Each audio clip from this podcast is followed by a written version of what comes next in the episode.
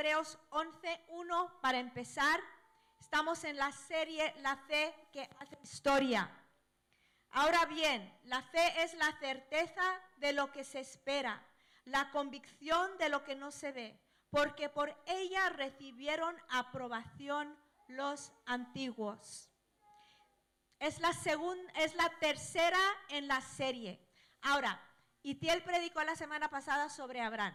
Para los muy organizados y los, ah, os voy a decir que vamos a ir saltando por el capítulo, ¿vale? Así que no te frustres, ¿vale? No vamos a ir así personaje por personaje, depende un poco de quién está predicando y qué, qué ah, tema les ha tocado, qué fecha pueden venir y todo eso, ¿no? Pero dice que la fe es Ah, es la certeza de lo que se espera, no es algo estático, no es un sentimiento, es algo vivo que obra, que cambia y que transforma. Entonces el primer paso de fe es poner tu confianza en Jesús y la obra que él hizo en la cruz y de ahí empezar día a día a caminar en fe.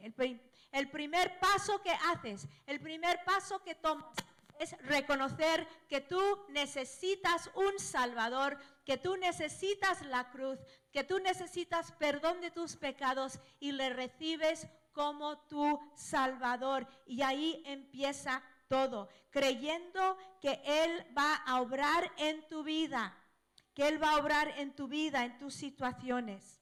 Ahora, a nosotros nos toca creer, a Él le toca obrar.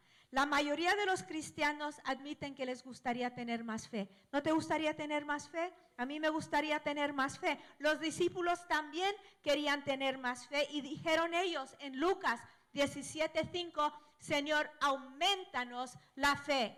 ¿Por qué no decimos esto todos juntos esta mañana? Señor, aumentame la fe. Otra vez, Señor, aumentame la fe. Vamos a Hebreos 11, vamos a seguir leyendo del 1 al 6 para empezar.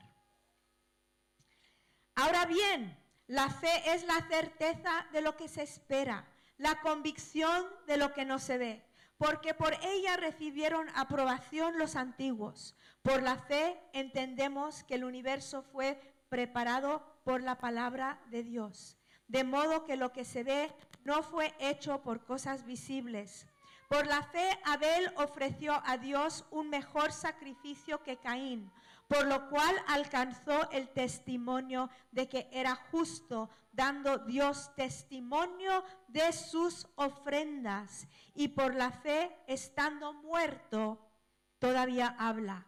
Por la fe Enoch fue trasladado al cielo para que no ah, viera muerte. Y no fue hallado porque Dios lo trasladó porque antes de ser trasladado recibió testimonio de haber agradado a Dios. Y sin fe es imposible agradar a Dios porque es necesario que el que se acerca a Dios crea que Él existe y que es remunerador de los que le buscan. Versículo 1 otra vez, lo vamos a repetir mucho esta mañana. Ahora bien, la fe es la certeza de lo o la sustancia de lo que se espera, la convicción de lo o la evidencia de lo que no se ve, la certeza de lo que se espera. Necesitamos alimentar nuestra esperanza hoy. Para creer necesitas esperanza. Si no hay nada que se espera, no estamos, si no estamos esperando nada, no necesitamos fe, no hay nada a que darle sustancia, si no estamos esperando nada. La fe y la esperanza vienen de la palabra de Dios. La palabra activa o aviva tu esperanza. Y la esperanza viene antes de la fe. Si no esperas nada, no necesitas creer. Cuando se aviva la esperanza de, hoy a lo mejor, a lo mejor las cosas se podrían, podrían ser diferentes, empieza esa semillita de esperanza, la llama de esperanza que nos causa actuar sobre la fe. O a lo mejor ah, sí puedo subir, salir de este hoyo. A lo mejor sí hay luz al final del túnel, a lo mejor Dios sí me puede ayudar. Esa esperanza empieza en tu corazón y activa la fe. Pero, pero deseamos que cada uno de vosotros, en Hebreos 6:11, pero deseamos que cada uno de vosotros muestre la misma solicitud hasta el fin para alcanzar la plena seguridad de la esperanza, a fin de que no seáis indolentes, sino imitadores de los que mediante la fe y la paciencia heredan las promesas. Dice, no queremos que seáis perezosos más bien, sin dudar ni un instante, seguís el ejemplo de los que confían en Dios, de los que confiaban en Dios, los ejemplos que tenemos, porque así, así recibiréis lo que Dios te ha prometido. Esa es la, traducción, el lenguaje actual. Entonces dice, ahora, ahora bien, la fe es la certeza o la sustancia de lo que se espera, la convicción, la evidencia de lo que no se ve, porque por ella recibieron aprobación los antiguos. La fe es más que creer, es poner tu esperanza en las promesas de su palabra. Dice aquí, sino imitadores, imitadores de los que mediante la fe y la paciencia heredan las promesas porque por ella, dice, por este tipo de fe que cree y que espera, recibieron aprobación, buen testimonio, agradaron a Dios los antiguos. Es más que creer en, forma, de forma pasiva, es poner la esperanza en las promesas de la palabra. El Salmo 119 es un libro que está lleno de la palabra, de, animarnos a creer la palabra. Y voy a leer algunos de los versículos. Versículo 49 del Salmo 119, que es un salmo rico, si no lo has leído, es el más largo de los salmos y pues, debes leerlo esta semana, ¿vale? Si no hoy, esta semana lo lees. Versículo 49 dice, acuérdate de la palabra dada a tu siervo, en la cual me has hecho esperar. Mi alma desfallece por tu salvación, en tu palabra espero. Tú eres mi escondedero y mi escudo, en tu palabra espero. Sosténme conforme a tu promesa, para que viva y no dejes que me avergüence de mi esperanza. Me anticipo, me, anticipo, al alma, al alba y clamo. En sus palabras espero. La palabra, la palabra causará que tu esperanza resucite. Esperanza viene antes de la fe. Cuando la llama de la esperanza prende en tu corazón, vuelve la fe en la palabra de Dios. ¿Y cómo es que vuelve la esperanza con la palabra de Dios? Este libro, este libro está vivo, este libro te cambia, este libro te transforma, este libro te ayuda a ver lo que Dios tiene para ti y para los tuyos.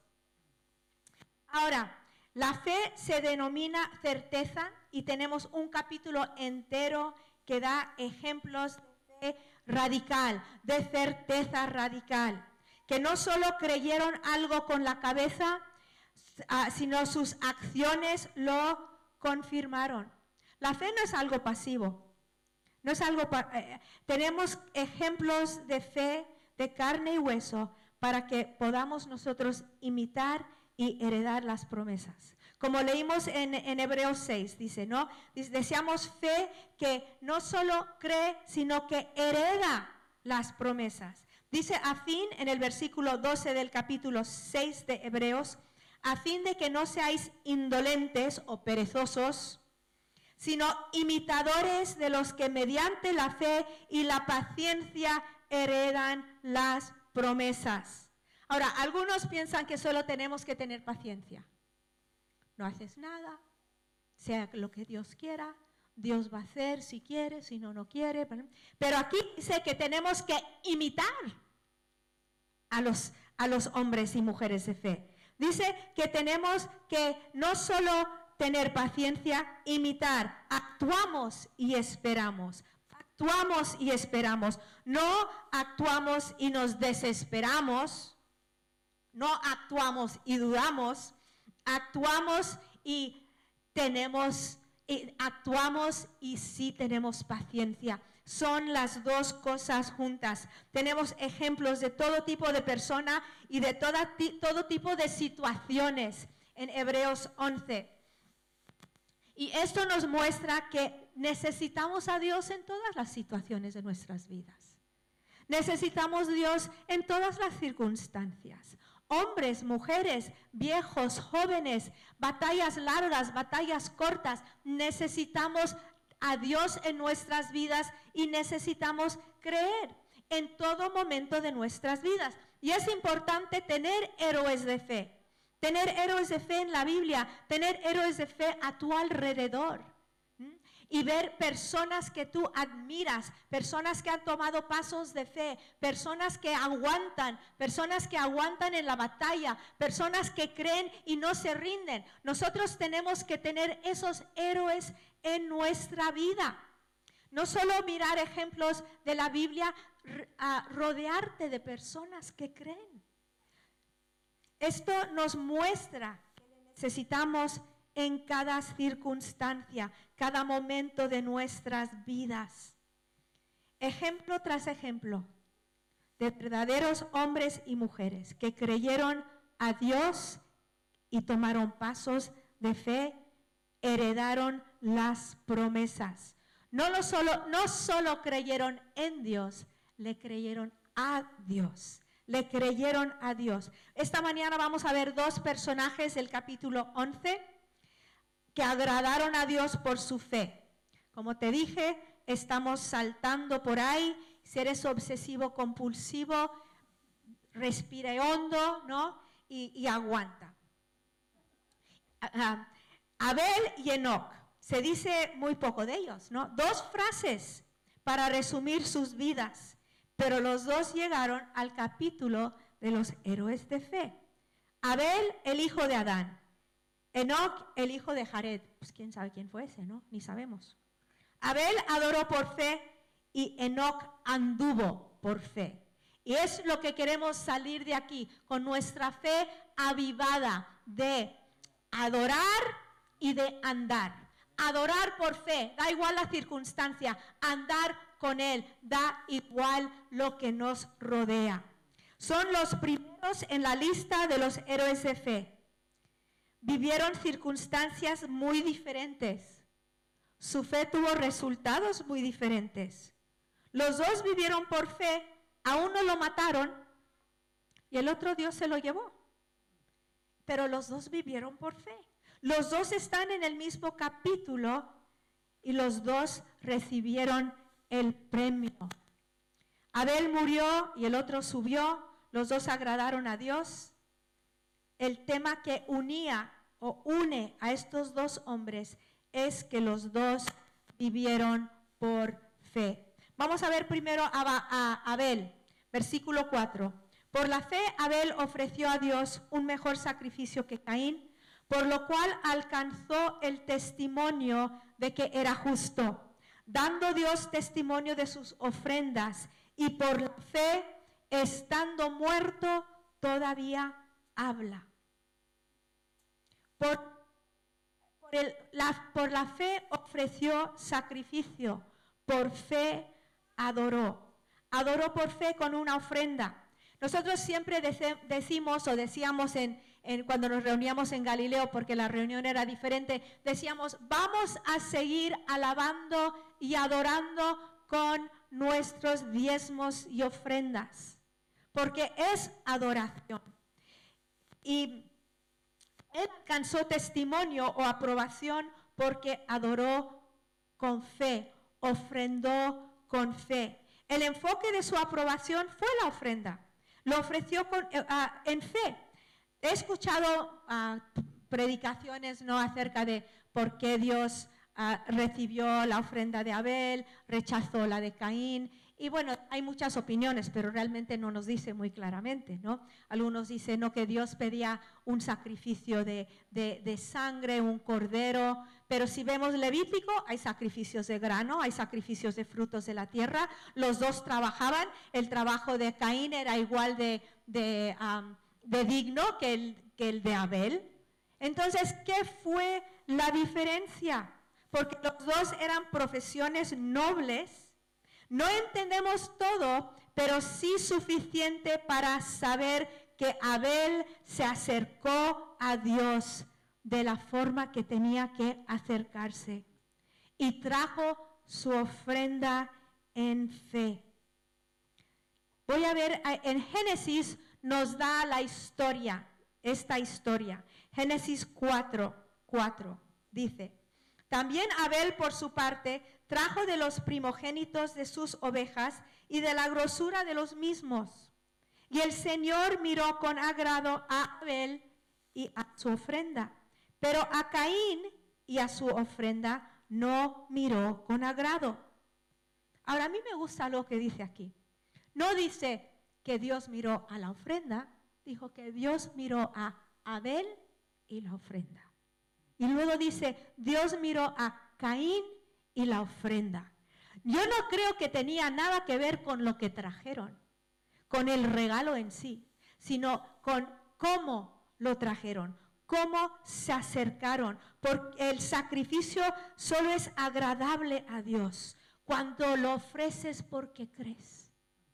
Porque crees, porque crees, lo, lo das con una, un corazón de fe al que adoras, al que amas en el que crees. La diferencia de las ofrendas estaba en el corazón. Dice que el Señor miró con agrado a Abel y su ofrenda, pero a Caín y su ofrenda no miró con agrado. Los miró, miró a Caín, miró a Abel. Él él no separa, no, la persona de la ofrenda. ¿Cómo que te voy a decir? Que si tú das mucho, Dios no dice, esto, eh, eh, eh, este es de los míos, ¿no? A veces tú escuchas unas predicaciones más raras por ahí. Oye, te voy a decir, no creas todo lo que escuches en, internet, ¿vale? No vayas a, a San YouTube para tu inspiración. Mira en la palabra de Dios. Porque, porque algunas personas te dan la impresión de que si tú das más, Dios te ama más. Y si tú das, Dios te va a sanar. Eso no es verdad, eso es mentira, eso es herejía, ¿vale? La ofrenda eh, viene de tu corazón. Dios sabe lo que te cuesta. Dios sabe lo que te cuesta ganártelo. Dios sabe lo que te sobra. Y puedes venir a Él con un corazón de fe. Yo te doy esto, Señor, porque yo creo. No, uh, el rey David le dijo en al Señor, en, o dijo, mejor dicho, en segunda de Samuel 24, 24, dice, no le daré a Dios lo que no me cueste nada. Y aquí Abel algo había en esa ofrenda, algo había en cómo se acercó a Dios, que tuvo aprobación de Dios.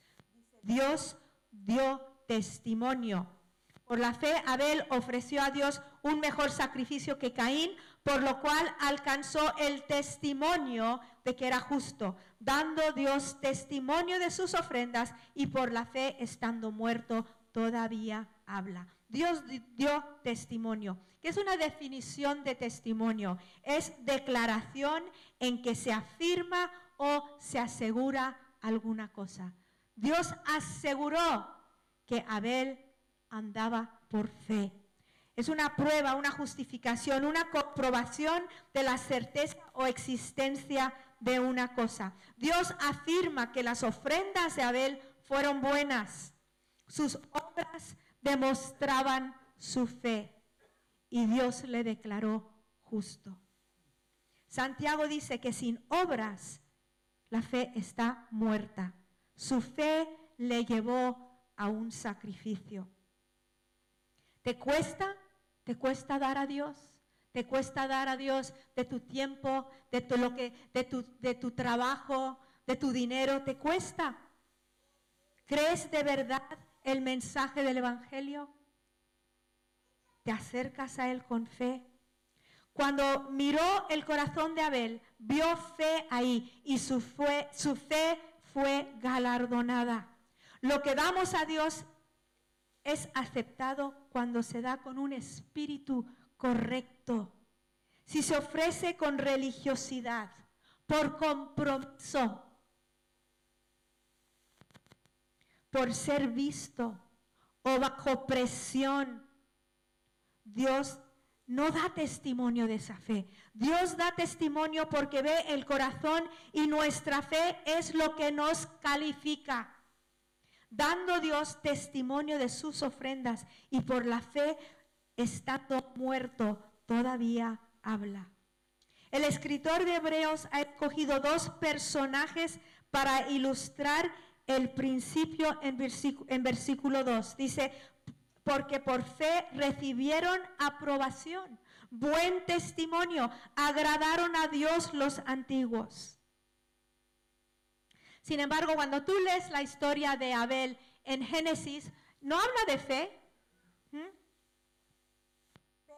pero, vemos que tenía fe, porque la fe se ve en su historia, en la historia de Abel, no porque se menciona fe, sino porque lo que hicieron estos hombres agradó a Dios. No hay otra forma de agradarle si no es por fe, porque por la fe recibieron aprobación, buen testimonio, agradaron a Dios los antiguos. Enoch es otro ejemplo del Antiguo Testamento que recibió la aprobación de Dios. En Génesis 6 hay un capítulo de genealogía hasta que llega a Enoch. Todo es igual. Menciona 10 hombres del versículo 4 al 40. No las vamos a leer todas, ¿vale? Vamos a leer unos poquitos para que te des la idea de cómo es. Hombres que siempre, simplemente vivieron. Y luego llegamos a una sorpresa. Génesis, Génesis 5, 18. Génesis 5, 18 dice, y Jared vivió 162 años y engendró a Enoch. Y vivió Jared 800 años después de haber engendrado a Enoch y engendró hijos e hijas. En total de los días de Jared fue de 970, 60 y dos años y murió. Y Enoch vivió 65 años y engendró a Metusalén. Y Enoch anduvo con Dios 30 y 300 años después de haber engendrado a Matusalén y engendró hijos e hijas. En total de los días de Enoch fueron de 365 años y Enoch anduvo con Dios y desapareció porque Dios se lo llevó. Pero si tú lees este capítulo, está, dice, este engendró a este y murió. Este engendró a este y murió. Este engendró a este que engendró a este que murió. Y luego llegas a Enoch y dice, y Enoch anduvo con Dios. Mas Enoch caminó con Dios hay un contraste muy grande de vivir y caminar con Dios, de simplemente existir y caminar con Dios. ¿Es posible? ¿Es posible andar con Dios? Para andar con alguien necesitas andar en la misma dirección que esa persona, ¿no? Si tú estás de paseo eh, solo y te dicen, ¿qué haces? dices, pues aquí, yo estoy aquí paseando con mi esposa. ¿Y a dónde está? No, ella está para allá y yo para acá. No, no estás andando con ella, ¿no? Si andas con Dios, estás andando en la misma dirección. Menciona 10 hombres y luego habla de Enoch que anduvo con Dios. También necesitas un plan, necesitas un destino. Dos veces en Génesis 5:23 dice que Enoch caminó con Dios y por eso el escritor de Hebreos lo menciona lo pone aquí en este capítulo. dice que antes de ser trasladado, antes de que Dios se lo llevó, recibió testimonio de haber agradado a Dios. Ahí está esa palabra otra vez, esa palabra testimonio, que Dios afirma que su caminar le agradó. Es una declaración con la que Dios afirma o asegura una cosa. Dice que los dos, dice que los dos, Abel con su ofrenda y Enoch con su caminar, agradaron a Dios. Enoch agradó a Dios y sin fe es imposible agradarle. Así que los dos tuvieron fe y actuaron sobre su fe. Vamos al versículo 4 otra vez, de Hebreos 11, ¿vale? Dice, por la fe Abel ofreció a Dios un mejor sacrificio que Caín, por lo cual alcanzó el testimonio de que era justo, dando Dios testimonio de sus ofrendas. Y por la fe, estando muerto, todavía habla. Por la fe, Enoch fue trasladado al cielo para que no viera la muerte y no fue hallado porque Dios lo trasladó. Porque antes de ser trasladado recibió testimonio de haber agradado a Dios. Versículo 6. Y sin fe es imposible agradar a Dios, porque es necesario que el que se acerca a Dios crea que Él existe y que es remunerador de los que le buscan. Y sin fe es imposible agradar a Dios, porque es necesario que el que se acerca a Dios crea, crea que Él existe y que es remunerador de los que le buscan. ¿Por qué la fe es lo que le agrada a Dios. ¿Por qué no dice acércate a Dios con muchas, muchas obras? ¿Por qué no dice acércate a Dios con mucho, mucho dinero? ¿Por qué no dice acércate a Dios con muchas normas y legalismo? ¿Por qué dice acércate a Dios con fe?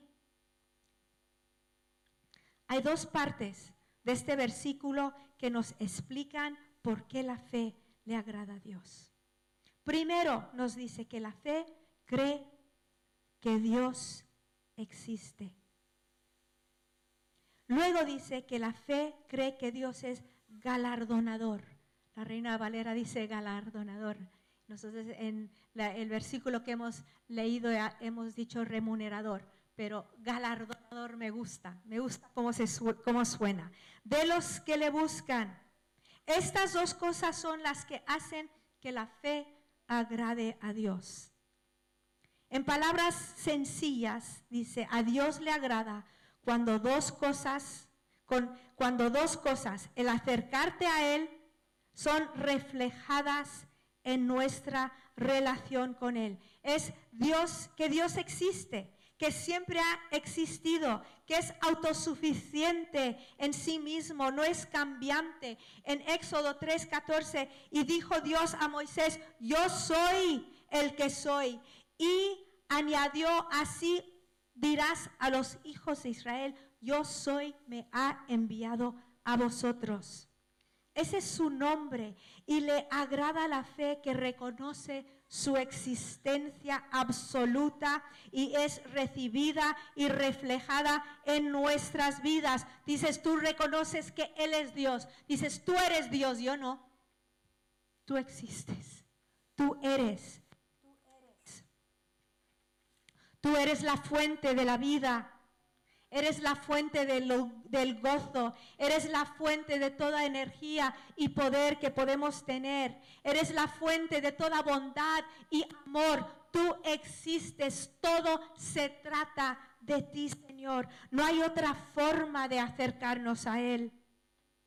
No es acercarnos con legalismo y normas, ni con ritos, ni con... Es acercarnos con las manos vacías y el corazón lleno de fe.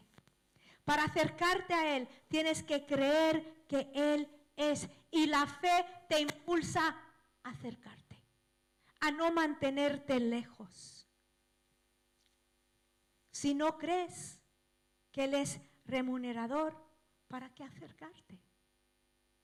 Dice, cree que existe y cree que es remunerador, que remunerador que Él es el que nos recompensa la fe.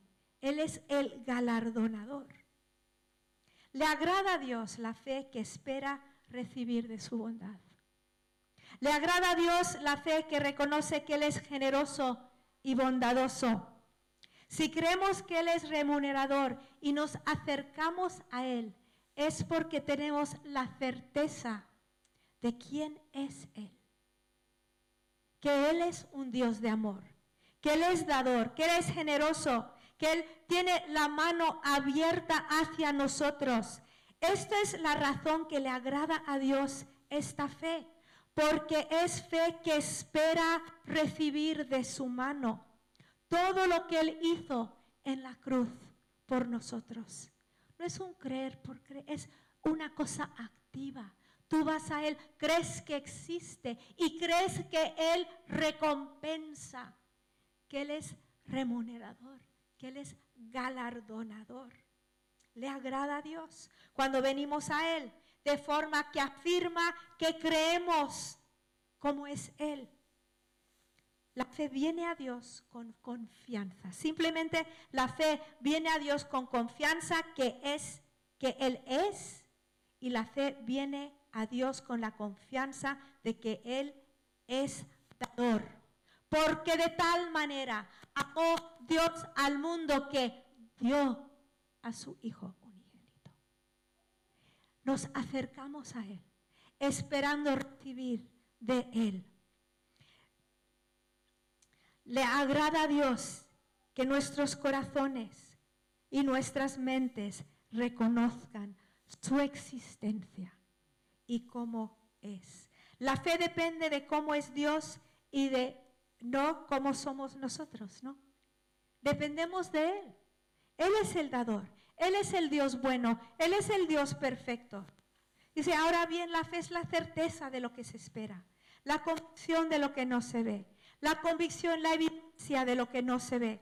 Corresponde con el que se acerca a Dios, cree que Él existe, que Él es, que no es, yo qué sé, un vapor por ahí, no es una energía, no es un pensamiento, no, Él existe.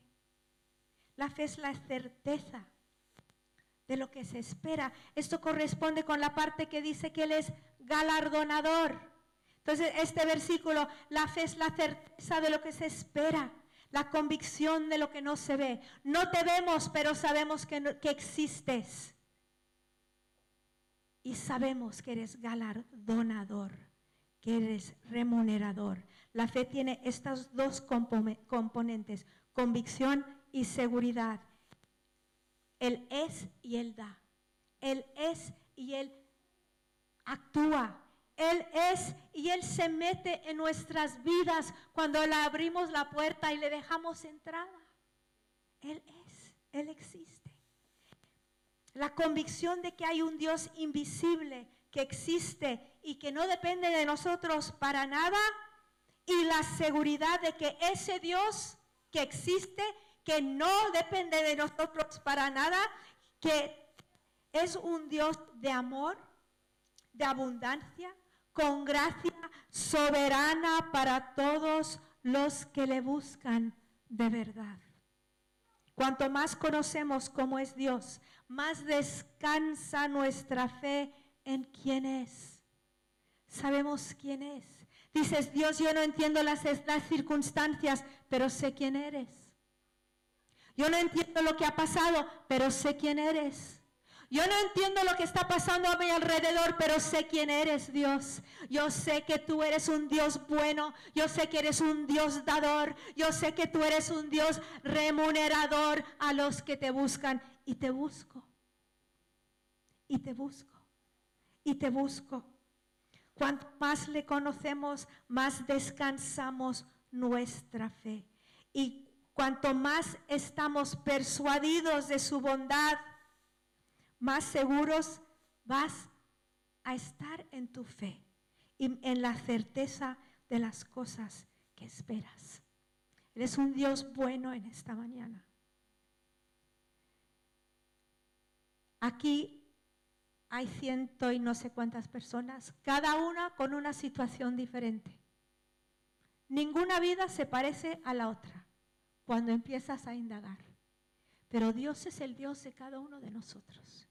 Y nosotros podemos acercarnos a Él en esta mañana con fe y esperar que Él responda a nuestra necesidad. ¿Qué necesitas de Él? ¿Tu esperanza está ya un poco floja? Pues vamos a pedir que Él renueve tu esperanza para que puedas creerle a Él. ¿Qué necesitas? Esperanza, sanidad, más fe, provisión, ánimos. ¿Estás dudando?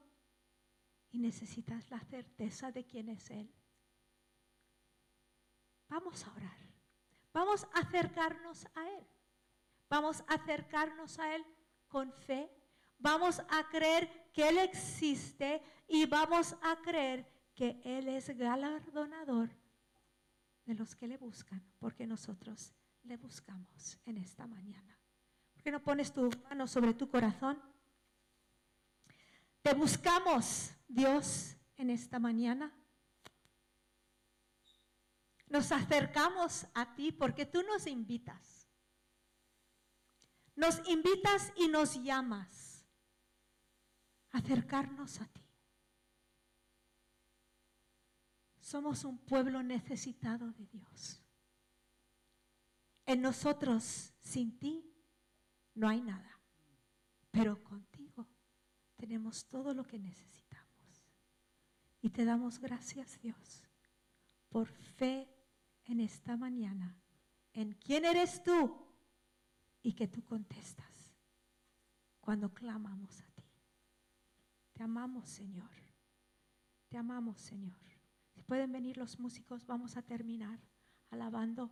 Si tú estás aquí en esta mañana y tú nunca, tú no sabes dónde vas a pasar la eternidad, Tú dices, pues yo he sido más o menos bueno, más o menos malo, yo qué sé, yo creo que más malo, más bueno que malo, no sé, más malo que bueno, pues, pero no estás seguro de tu salvación en esta mañana. No queremos que salgas de aquí sin abrir tu vida y decir, te necesito Dios, necesito tu perdón, necesito ser, ah, necesito conocerte como Padre, necesito que Cristo me lave con su sangre, te necesito. Si ese eres tú, que, puede que haya sido a la iglesia toda la vida, pero no estás seguro de tu salvación. Dios te lo quiere dar en esta mañana.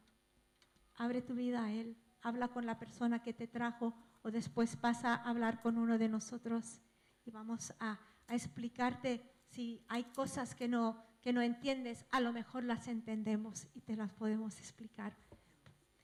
Así que vamos a ponernos de pie vamos a orar, vamos a cantar, vamos a alabar con alegría y con esa seguridad de que nos estamos acercando a Él con fe.